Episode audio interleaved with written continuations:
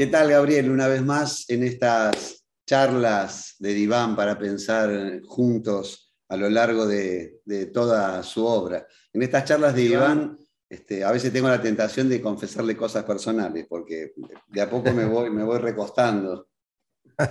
me parecería muy bien. Me parecería muy. A ver, eh, antes que nada, gusto, saludarlo, Carlos, a usted, a la gente que esté mirando esto. Eh, pero me parece muy bien lo que dice, ¿no? Porque si hay algo que es personal, justamente es el pensamiento. ¿no? Entonces te van a contarle algo personal. Eh, cuando alguien dice lo que piensa, está contando algo personal. Aunque, aunque le parezca que está opinando o hablando de algo que no tiene nada que ver con uno, porque uno no piensa desde cualquier lugar. Uno piensa desde su historia, desde sus emociones, desde su ideología, desde su compromiso, desde su em, emotilidad. Uno piensa desde quién es, ¿sí? Entonces, me parece a mí muy, muy sincero lo que usted acaba de decir. Y es más, alguna vez dijimos que el paciente no sabe que sabe. Bueno, usted no sabía que estaba hablando de, quién era aún este, en ignorancia de ese hecho. Eh, en, la charla de hoy vamos por, por, Historias Inconscientes, que es su tercer libro de casos.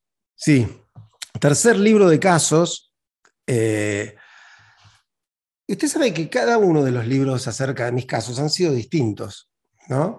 Yo siempre tuve un poco de, temor a eh, encasillarme pero no como, como una cuestión de decir, ay, bueno, van a decir, no, no, porque me parece que el, arte tiene que tener un costado pasional y hay veces que eh, la novedad o el desafío de lo no abordado eh, es movilizador de esa pasión. Entonces yo en cada uno de los libros de casos busqué un desafío distinto. Por ejemplo, Historia de Iván son casos más breves, más del estilo cuento, son casi como cuentos. Eh, palabras cruzadas son menos casos y el libro es mucho más grande, porque en vez de la técnica del cuento tomé la, eh, la técnica de la novela, son como pequeñas novelas, ya no un cuentito, ¿sí? armado como cuentito, sino como pequeñas novelas. Y en historias inconscientes eh, tomé la decisión de eh, jugar dos cosas diferentes a los libros anteriores. Una de ellas será el tipo de casos. Eh, si usted recuerda, la bajada de historias inconscientes es vidas al límite. Es decir, porque fueron casos extremos de, pacientes en situaciones extremas. a diferencia de historia de Iván, donde hablábamos, no sé, de una infidelidad, de una anorgasmia, de una enfermedad grave, pero de cosas que más o menos pueden estar más en, las 40 del mazo, ¿sí? Eh, en, historias inconscientes los casos son extremos, por eso se llama vidas al límite. Y además, eh, cada caso está seguido de una teorización de algo que haya ocurrido en el caso. ¿sí? Por ejemplo, este caso me sirve para hablar de qué es el inconsciente, este caso me sirve para hablar de qué es la transferencia, y hay como un desarrollo teórico que en los libros anteriores no, sucede. Entonces me parece a mí que eh, ha sido bello recorrerlo así, y es más, en su momento eh, se me ocurrió que no iba a encontrar otra manera de contar casos, encontrarle algo nuevo, y entonces en el prólogo escribí en este que creo que es mi último libro de casos, digamos, como para obligarme a mí mismo a eh, no transformarme sin querer en el autor que cuenta casos. ¿sí? Cosa que, que, yo sé que al lector le gusta, porque muchos me dicen, ay, a mí me gusta escribir otro de casos, porque le gusta, porque es movilizante. Y de hecho he utilizado algunos casos en mis ensayos. Este, eh, hay casos en encuentros, hay casos en, el duelo, hay casos en el precio de la pasión. he, escrito algunos casos para eso, pero ya no todo. de otra manera. Exactamente. Claro. Exactamente. Pero eh, sí, historias inconscientes, ciertamente, por la temática de los casos y por el desarrollo teórico posterior, eh, fue todo, todo un desafío. Bueno, ¿qué es el inconsciente para empezar? ¿O qué responde un psicoanalista cuando se le pregunta qué es el inconsciente? Hmm. Eh, a ver, voy a tratar de, explicarlo de la manera más eh, amable posible, ¿no? En primer lugar, digamos que eh, no, todos los, no se puede hablar solo del inconsciente, sino que teóricamente hay distintos tipos de inconscientes. Nosotros lo llamamos inconsciente descriptivo, dinámico y estructural. Pero veamos qué es cada uno de estos más allá del nombre, ¿no? Que tiene una cierta dificultad o no. El inconsciente descriptivo eh, hace, hace alusión a las cosas que son inconscientes solo porque no están en la conciencia en ese momento. ¿Sí? Por ejemplo, si yo le pregunto, Carlos, ¿cuál es el nombre de su mamá? Betty. Betty. Hasta que yo le pregunté ese nombre Betty, eh, la imagen de Betty, las emociones que le genera Betty, ¿estaban en su conciencia? No. No. Entonces eso quiere decir que eran inconscientes. Pero eran, decimos, descriptivamente inconscientes. Por eso le llamamos preconsciente. Es decir, es un inconsciente que se puede hacer consciente, ni, bien yo le, llevo la atención y le doy la energía como para que venga la conciencia. ¿Se entiende? Eso es el inconsciente descriptivo o preconsciente. Después está el inconsciente que nosotros llamamos dinámico, que ya es mucho más difícil porque es un inconsciente reprimido. ya no es como el nombre Betty. Hay, en ese inconsciente hay cosas que usted no va a poder traer a la memoria este, haciendo fuerza, llevándole la atención. Hay cosas que de las que usted casi no sabe nada, ¿sí? ni quiere saber nada. Son las cosas que aparecen en un análisis que aparecen disfrazados en un análisis. Aparece cuando quiere, cuando la situación analítica o emocional del paciente amerita, irrumpe cuando quiere, irrumpe y desaparece. ¿Cómo irrumpe ese inconsciente reprimido? Bajo forma de disfraces. irrumpe, aparece en los sueños, en los chistes, en los síntomas, en los actos fallidos y en los lapsus. ¿Sí? Uno dice, este, por ejemplo, eh, mira, yo siempre me llevé mal con mi mamá, con mi mamá, con mi papá, con mi mamá me llevo bárbaro, pero con mi papá dice, no, para, para. ¿Por qué dijiste tu mamá? ¿Qué pasa con tu mamá? No, no, pero quise decir, no importa.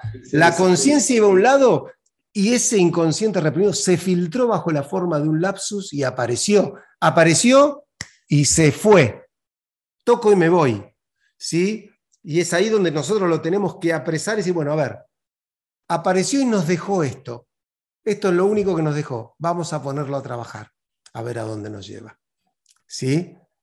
O aparece bajo la forma de un sueño, de un síntoma, como le decía, ¿sí?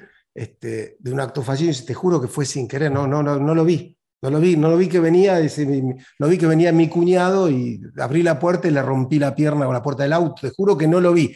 Ah, ¿cómo te llevas con tu cuñado? ¿no? A veces puede ocurrir que sea un accidente. Una de las más bellas frases de, Freud es, eh, muchas veces un cigarro es nada más que un cigarro. ¿No? Porque él le decía, todo, todo, todo tiene un contenido inconsciente. No, todo no. Hay veces que uno se equivoca porque se equivoca. Pero en análisis, sí, lo ponemos a trabajar. Entonces, es un inconsciente que está reprimido, que tiene que ver con algo traumático, ¿sí? Y que la única manera que tengo de atraparlo es tomar esas migajas que deja cuando aparece y ponerlo a trabajar, a ver, a ver de dónde viene porque está unido con algo de lo que el paciente no quiere saber nada y hace fuerza todo el tiempo porque no aparezca, sin darse cuenta. ¿Se entiende? Como verá, es distinto al nombre Betty. ¿Sí? Eh, aparece cuando aparece y hay que ponerlo a trabajar. Y después hay un tercer inconsciente, que es el que nosotros llamamos estructural,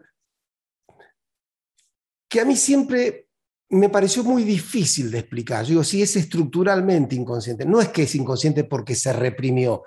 Fue siempre inconsciente, será siempre inconsciente, pero alcanza para describirlo, para que se entienda. Y un día yo había ido de visita a la casa de mi madre, que en ese momento tenía un balcón que daba a una calle muy transitada, en la capital federal, pero muy transitada. Y estaba mi, mi vieja en el balcón y de repente me dice, ah, ese inconsciente. Y yo me arribo y veo que había un hombre que estaba cruzando la calle leyendo el diario. Venían coches, taxis, este, colectivo a toda velocidad y el tipo cruza como si nada. ¿no? Y mi vieja dice, mira ese inconsciente. Y yo dije, ¿de qué manera maravillosa acaba de definir el inconsciente estructural? Es decir, el inconsciente estructural es una fuerza que nos pone en riesgo sin que, sin que nos demos cuenta siquiera. ¿Sí? Solemos llamarle también pulsión de muerte. ¿Sí? Es decir, el inconsciente estructural es algo que está y que va a ser siempre. Ahí, ahí no van a llegar las palabras ni las interpretaciones. Al preconsciente llegamos fácil. ¿Cómo se llama tu mamá? Betty. Y la sonrisa hermosa y la voz y el arte de Betty, a quien conozco y adoro, y nos viene acá su imagen y, y quién es. Al otro llegamos con trabajo, con la interpretación del analista, por qué habrá querido decir. Al último, no vamos a llegar nunca. Será siempre así y tendremos siempre una fuerza enemiga dentro de nosotros, un lugar otro del que no sabremos nada y que en cualquier momento nos puede jugar una mala pasada. Ahora, en la cita inicial de Juan David Nacio se menciona que el lugar de la aparición del inconsciente no es necesariamente la mente. ¿Cómo separar la mente del inconsciente? Ah, bueno, porque justamente lo que, lo que Nacio dice es que, es muy linda esta idea, que el inconsciente es una manera particular de recordar. ¿Sí?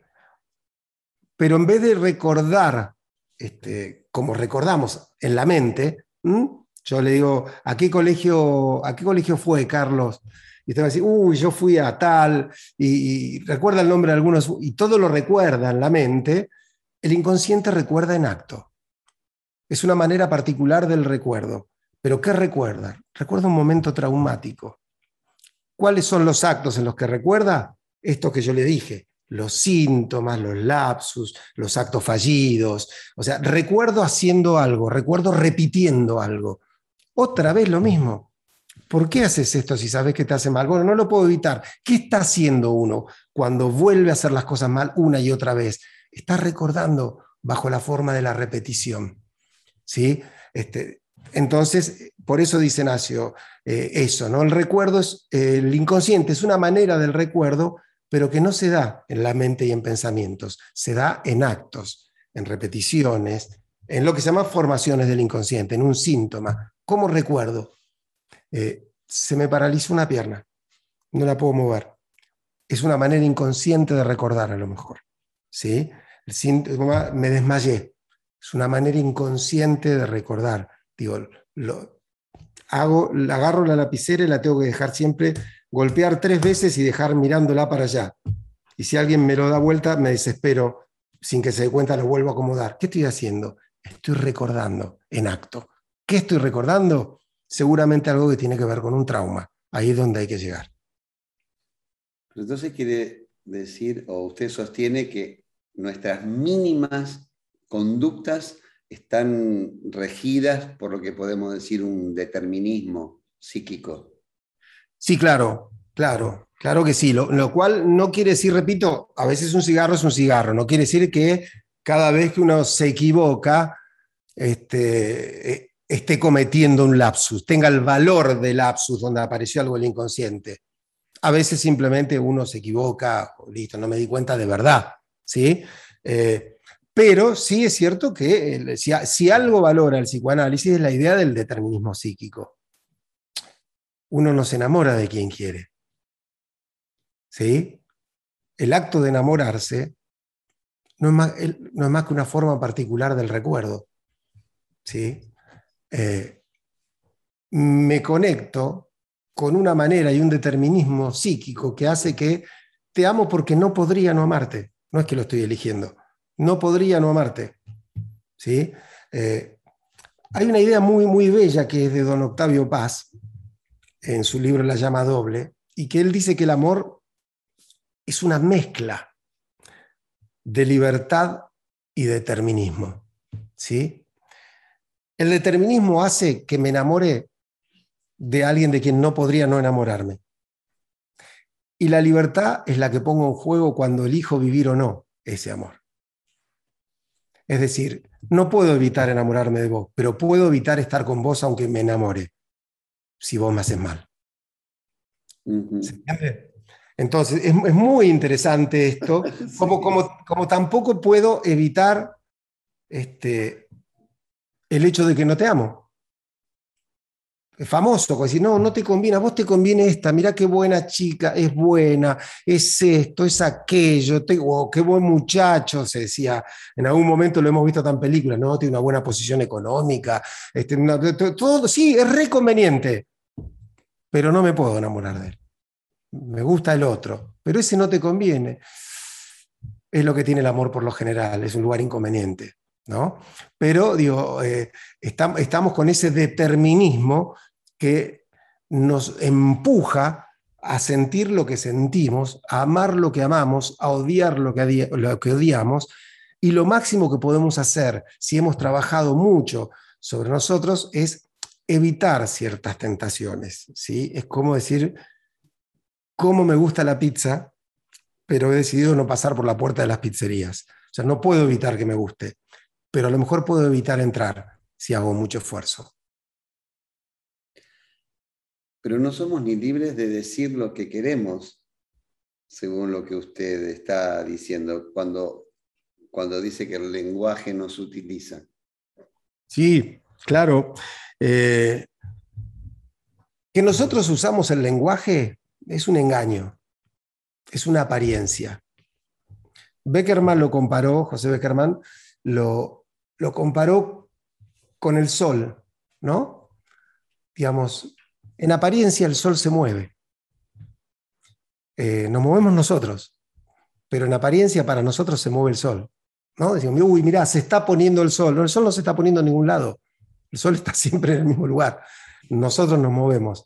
Pero la apariencia es que se mueve, se mueve el sol. ¿Sí? Eh, mira, está saliendo la luna.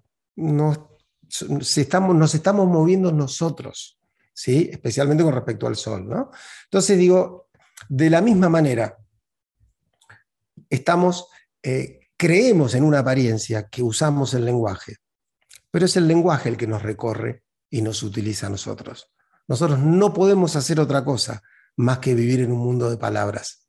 ¿sí? Y hacemos lo que podemos. Cada tanto eh, descubrimos que es el lenguaje nuestro dueño. Cuando decimos, ay, no sé, no sé cómo decirlo, no sé cómo, yo te quiero, no encuentro las palabras, no esto y no aquello, o sea, ¿por Porque no soy el dueño de las palabras. Entonces no las encuentro. Hoy no las encuentro. Otras veces digo lo que no quería decir. El lenguaje habló por mí. Entonces uno hay que tener mucho cuidado en algunos momentos. Uno está discutiendo y relaja esa especie de control que tiene sobre el lenguaje que lo recorre y le termina diciendo cosas que después viene y dice, no, mira, estaba, no quise decir, el lenguaje habló por mí, habló de mi enojo, habló de mi bronca, habló de mis cuentas sin pagar, de, de mis facturas que no hemos saldado, de lo que me lastimaste aquella vez que y nunca te lo dije. Es decir, el lenguaje habla por nosotros y nos utiliza. Es decir, que eh, tenemos que entender que pensamos en palabras, Carlos, pensamos en palabras. Nuestro pensamiento tiene el límite que nos permite el lenguaje, porque solo podemos pensar en palabras. Entonces, tenemos que admitir esa realidad, como, como, como dijo Cortás una vez, ¿no?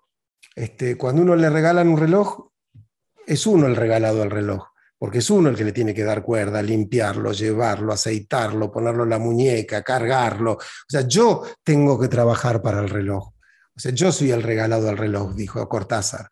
De la misma manera, eh, creemos usar las palabras cuando, son, cuando es el lenguaje el que nos atraviesa y, es dueño de lo que nosotros hacemos.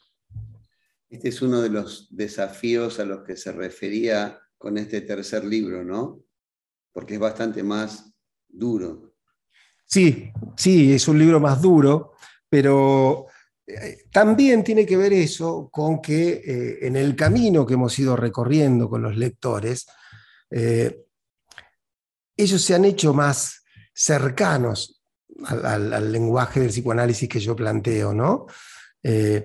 entonces, como, como, todas las cosas, cuando, cuando uno se acerca y lo escucha una vez y lo escucha dos y lo explicamos de una manera y lo explicamos de otra, o sea, cada vez podemos ir enfrentando desafíos superadores, desafíos más complejos.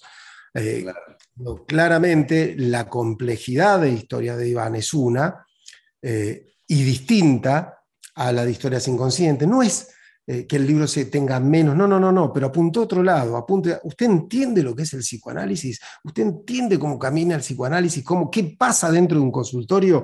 Ese fue el desafío potente de historias de Iván. En este es, bueno, Usted puede entender cómo funciona el inconsciente, podemos, digo, y no digo usted porque yo tengo el no, no, no, no, yo estoy recorrido por las palabras como todos, hay cosas que entiendo y cosas que no entiendo, pero que quiero pensar y acercar a la gente un modo de, de mirar las cosas, de transitar la vida, de recorrer lo que nos pasa, de asumirnos y hacernos cargo de lo que nos pasa.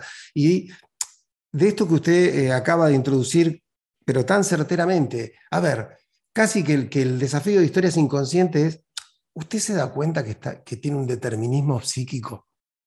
¿Sí? Que la libertad es una pura apariencia. porque este es el punto, ¿no? Usted me preguntaba al principio qué es el inconsciente. El inconsciente es un lugar otro que nos determina. ¿Sí? Que nos determina y que hace que amemos como amamos, odiemos como odiamos, suframos como sufrimos, viene de algún lugar. ¿sí? Por eso a veces algún, algún arrabal de ese lugar se puede iluminar con algunas tristes bombitas de carnaval, de esas que se ponían en las calles, con algunas bombitas de colores, y entonces uno pasea un poco más relajado por la vida porque ha iluminado algunos territorios que eran muy oscuros. Pero bueno, en este libro afirma que el dolor es inevitable, pero el padecimiento no. Sí, claro. Eh, a ver, porque el, dolor es consecuencia de un acto, que es el acto de estar vivo. ¿Sí? Eh, una, una gran escritora la que amo con todo mi corazón, porque es mi mujer, este, comienza su último libro, Papá Querido, diciendo que la vida hiere. Así comienza el libro, diciendo hiere, la vida hiere. Digo, y a mí me parece una genialidad este, comenzar así, porque sitúa de qué viene el libro, pero porque además devela algo que no queremos ver. Por lo general, eh, se nos apetece plantear que la vida es un lugar maravilloso, ¿no? Y yo creo que de esa manera le, le quitamos la maravilla a la vida. O sea, la vida duele, y es difícil. Y ahí es donde está la maravilla. La maravilla está en cómo nos construimos como buenas personas, cómo jugamos nuestros sueños, cómo asumimos nuestras pérdidas, cómo respetamos que alguien no nos ame a pesar de que nosotros sí. Es decir, cómo eh, transitamos cada uno de nuestros fracasos a pesar de que la vida duela, a pesar de que no sea un lugar totalmente justo. Eh, bueno, yo creo que la, maravilla es eso. Eh, la maravilla está en ese desafío que implica el hecho de que vivir sea, o al menos vivir eh, de un modo potente, sano, sin odios y siguiendo el deseo, sea tan difícil. Digo, ¿por qué el ajedrez es más bello que el tatetí, Carlos? Porque es más difícil, porque es más complejo, porque tiene más combinaciones, porque, me tiene, porque tengo que pensar, porque los partidos duran más, porque tengo un tiempo, eh, porque me pongo en riesgo. Bueno, digo, por eso es tanto más hermoso el ajedrez que el tatetí. De la misma manera, digo, que la vida sea tan difícil es lo que la vuelve al mismo tiempo tan capaz de generar una maravilla. A veces no la genera, Depende de quién. Y por eso el propósito del analista de querer modificar el destino del paciente. Algo que suena prácticamente imposible a, lo que acabo de escuchar, que está absolutamente programado. Bueno, es que justamente, eh, casi, le diría que el, trabajo del analista eh, es llevar al paciente a que se tome la pastilla roja y no la azul, ¿no? Si usted me permite una metáfora con Matrix, con esa película maravillosa, este, que es el hecho de decir, sí, hay toda una programación, hay todo un determinismo, pero si, si uno puede iluminar ese determinismo, puede llegar a resistir algunas cosas, puede cambiar algunas cosas, ¿sí? No es lo mismo decir, y bueno, yo soy así. Yo soy un tipo malhumorado, ¿qué le va a hacer? Yo te digo lo que siento y que decir, bueno, eh, hay algo que me empuja a esto, tengo que trabajarlo, tengo que trabajarlo, tengo que resolverlo, tengo que estar mejor. O sea, uno empieza a encontrar eh, la manera de eludir ese, ese determinismo, resolviendo que alguna de esas de esos contactos que generan el determinismo, ¿no? Como yo digo, ¿se acuerda del cerebro mágico? Es, eso que nos regalaban si teníamos suerte y, este, cuando éramos chicos, que usted decía, bueno, a ver, eran dos cablecitos, ¿se acuerda? Dos y usted ponía, a ver, ¿quién descubrió América? Y acá estaban las respuestas. Y cuando usted lo ponía en la, en la respuesta indicada, se encendía la luz. ¿Sí? Eh, bueno, hay conexiones, el determinismo tiene conexiones asociativas, históricas, que si nosotros las resolvemos y, la, cortamos, o sea, ya va a dejar de ser este, quien descubrió América, se me ilumina Colón. No, no, no, no, no. Ya voy a hacer otra cosa yo. Voy a hacer otra cosa con eso. O sea, voy a decir, me hacen tal cosa y yo reacciono, insulto. No, ¿sabes qué trabajo? Para que ante, ante esto ya esta no sea mi reacción. Es decir, hay maneras de enfrentar el determinismo. El determinismo no se puede eh, evitar si uno no trabaja sobre uno mismo, pero el análisis es ese trabajo. Bueno, usted cuando pasa esto le pasa tal cosa. ¿Qué va a hacer? O evita que le pase esto, o cuando esto está pasando, toma una decisión y se retira. Eh, listo. A usted, como le decía yo, una paciente que eh, siempre se enamoraba de hombres que le hacían mal. Y yo le dije, vamos a hacer una cosa, hasta nuevo aviso, cuando alguien te guste mucho, no salgas con una persona que te guste mucho. Y me decía, ¿qué tengo que salir con alguien que, me, que no me gusta? No salgas con nadie, pero con los que te gustan mucho, no salgas. Porque seguro que el determinismo lo obligaba a elegir como alguien que le gustaba una persona que le hacía daño. Hasta que no cambiemos esa conexión, no salgas con nadie. Como reconectar las, como reconectar las neuronas, digamos, como si las neuronas tuvieran un circuito que pasan siempre por el mismo lado y lo que uno hace es reconectarla para que cumpla otro circuito. Y bueno, son circuitos asociativos, claro. ¿sí? que nos generan. Digo, yo veo una determinada sonrisa y me enamoro, dice alguien, ¿no? No sé por qué, ay, cómo me gustó. Cuando elegimos por ahí, eh, ¿qué tiene esta persona que tenía este y que tenía las personas que amaste? Y uno va y dice, entonces tiene una sonrisa. ¿A quién te recuerda esa sonrisa? ¿Sí? Claro. ¿De, dónde, eh, se creó esa asociación de que esto tiene que ver con lo que a vos te enamora? En algún lugar, en la infancia. ¿Eso se llama asociación libre?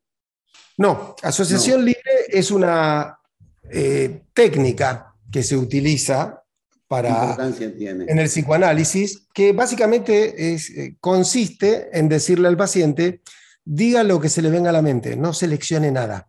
No, no, no, tiene, no importa que a usted le parezca trascendente o que le parezca una estupidez, lo que se le viene a la mente, usted lo dice.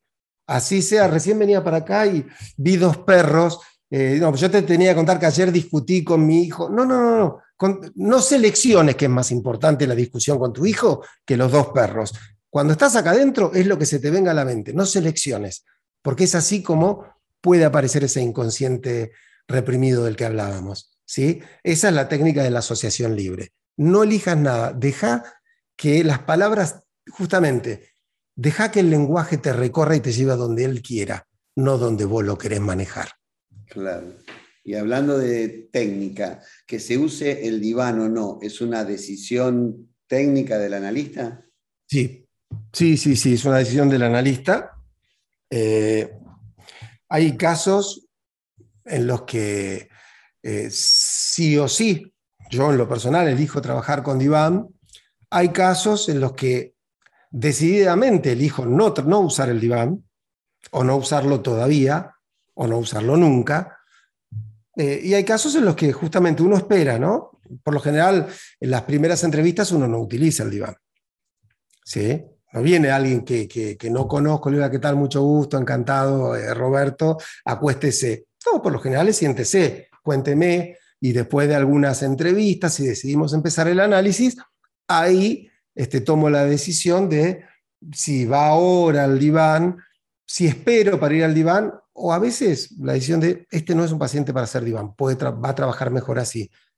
O sea, el diván es el símbolo del psicoanálisis y es una herramienta extraordinaria. No quiere decir que no pueda hacerse psicoanálisis cara a cara. sí. Hay pacientes con los que uno trabaja este, de una manera muy buena y sostiene el cara a cara igual. ¿Qué pasa cuando el paciente miente? Nada. Eh, ¿Por qué? Porque el paciente cree miente solo porque no dice lo que él cree que es la verdad. Pero nadie miente de cualquier cosa. La mentira sale también, la mentira también tiene un determinismo, Carlos. ¿Sí? Sí, sí es como la gente que, imagine usted, la, gente que miente por internet, ¿no? Entonces dice, no, no, yo puse una foto de otro. Ajá, Mira, yo le miento, ¿no? Le, digo que me llamo distinto, que tengo otro trabajo y puse la foto de otro. ¿Usted cree que es cualquier mentira? A ver, ¿de quién pusiste la foto? ¿Qué tiene ese hombre? ¿Qué hay en ese hombre? ¿Qué, qué, se juega en esa imagen que vos no tenés?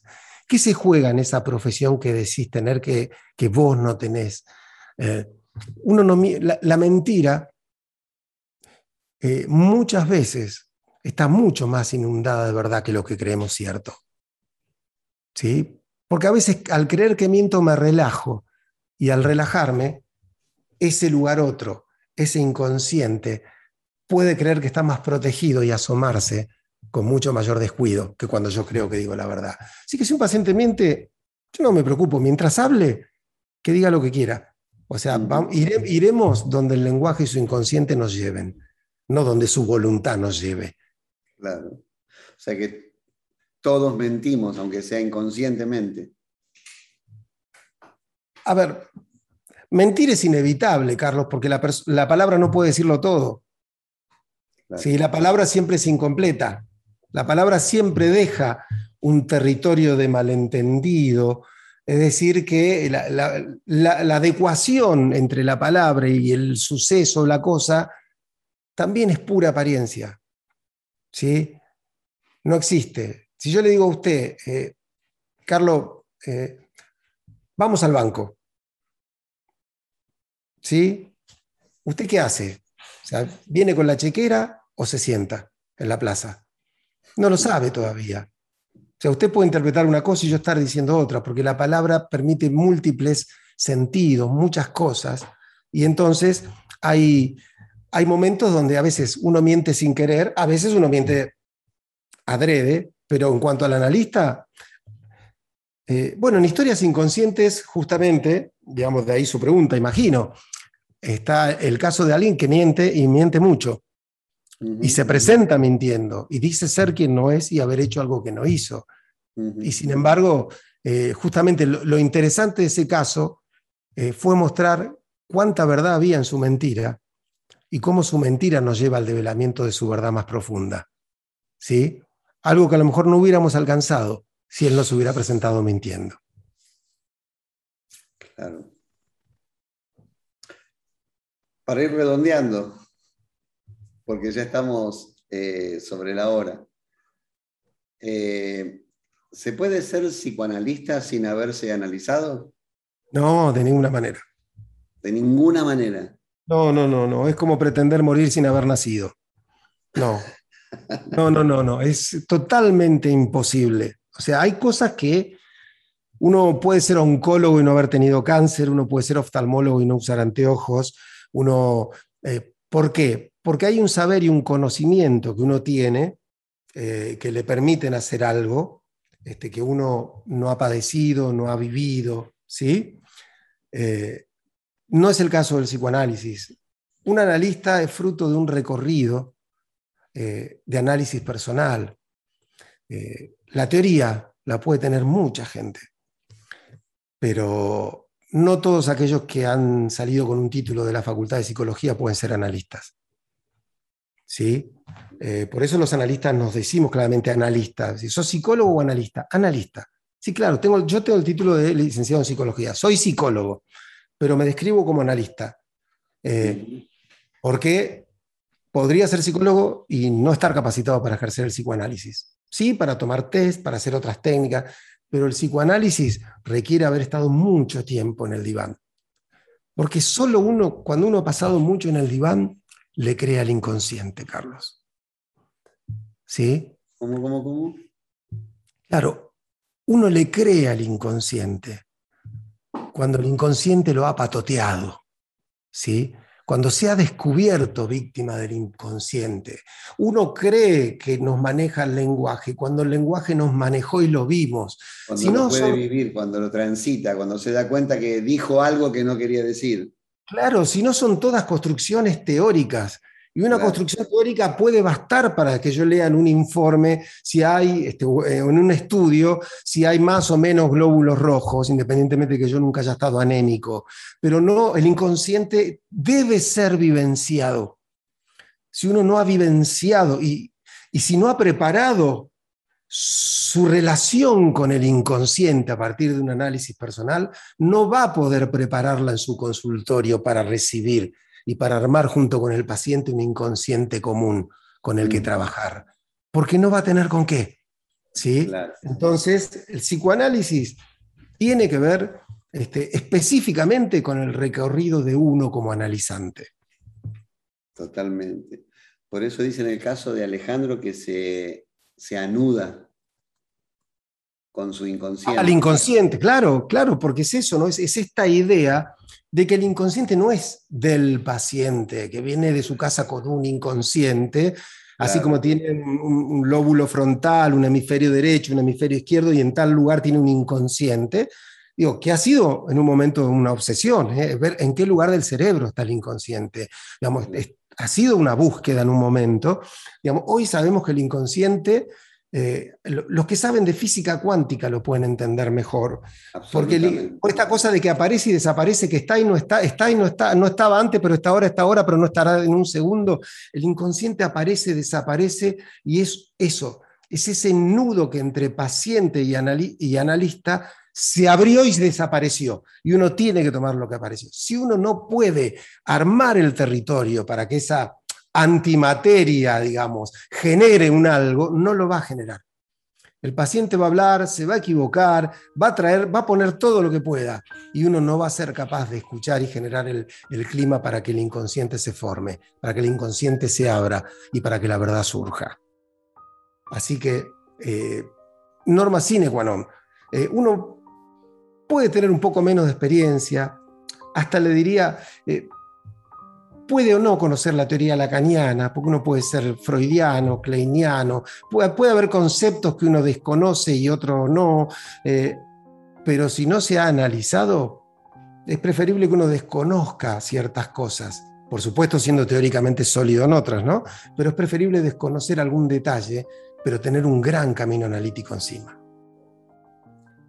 Bueno, Gabriel, en este, en este desafío de historias inconscientes me realmente me resulta un desafío fascinante. Eh, encontré, encontré un montón de, de maneras de entender eh, muchas cosas que no, que no entendía.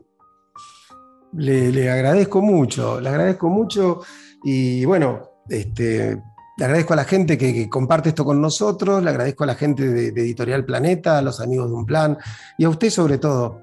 Eh, porque esto se parece bastante, esto de, si hay hechos parecidos al, al amor, este, es el erotismo que se juega en el pensamiento compartido, el erotismo que se juega en el arte compartido.